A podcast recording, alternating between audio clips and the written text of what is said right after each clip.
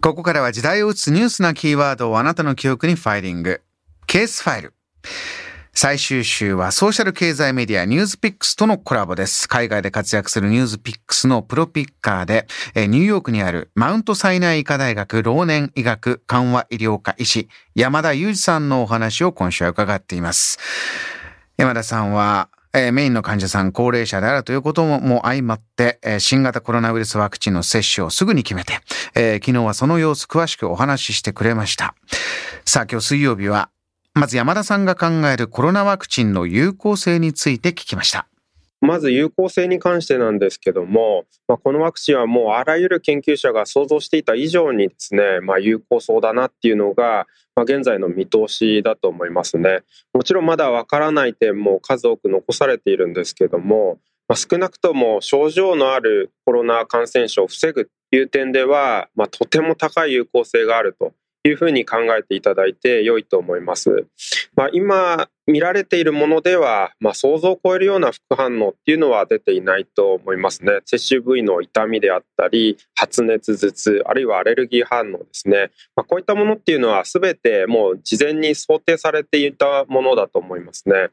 でもちろん今後とても稀な副反応が報告されてくるっていうような可能性はあるんですけども、まあ、すでに5000万回以上ですかね、世界中で接種を終えていますので、まあ、その中で、まあ、ごく稀な副反応が報告されるとは、まあ、思います。ただ、まあ、そもそも前提としてですね、リスクがゼロっていうものって、まあ、この世の中に存在しませんよね。例えば、車に乗るのにも、まあ、事故に遭う確率っていうのは一定のそういう副反応がついて回るわけですけども、まあ、でもどっかに行くっていう目的を叶えるために、まあ、車に乗るわけですよね。まあ、それと同様でですね、パンデミックを終わらせるっていうような、もう私が生きてきた中でも本当に最大規模の人類の課題に直面している中で、まあ、それを乗り切りたいっていう大きな目的がある中で、まあ、この有効性と、まあ、リスクの天秤っていうのをしっかり見つめながら、まあ、ぜひ接種も前向きに考えていただけたらなというふうに思っています。山田医師はこのニューヨークのマウントサイナイ医科大学が現場ですから、もうそれこそね、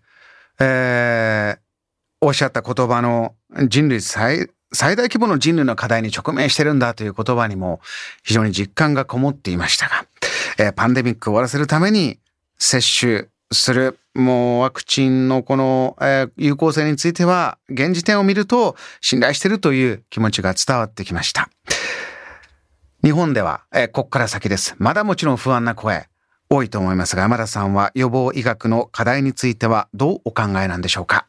私自身、まあ、非常に難しいなというかですね、あの、まだ答えが見つかっていないところでもあるんですけども、まあ、予防医療の難しいところなんですけども、この私が今お話しした有効性っていうところが、まあ、非常に目に見えにくいですよね。まあ、これをどう医師としてま伝えればいいのかなっていうのは、本当に現在進行形で思い悩んでいるところなんですよね。実際例えばワクチンを接種、まあ、私もしたんですけども効いたのかなって自分でもよくわからないですよね。まあ、一方で例えば熱が出ましたなんていうような副反応はすぐに体が教えてくれるんですよね。まあ、そうすると悪いところばっかり自分の体が教えてくれて見えてしまってでまあひいてはですね例えば報道なんかでも悪いところばっかりが報道される傾向になってしまいますよね。いいところって誰にも見えてないんですよね。そうすると個人レベルでも報道レベルでもそんな風になっていってしまうんですよね。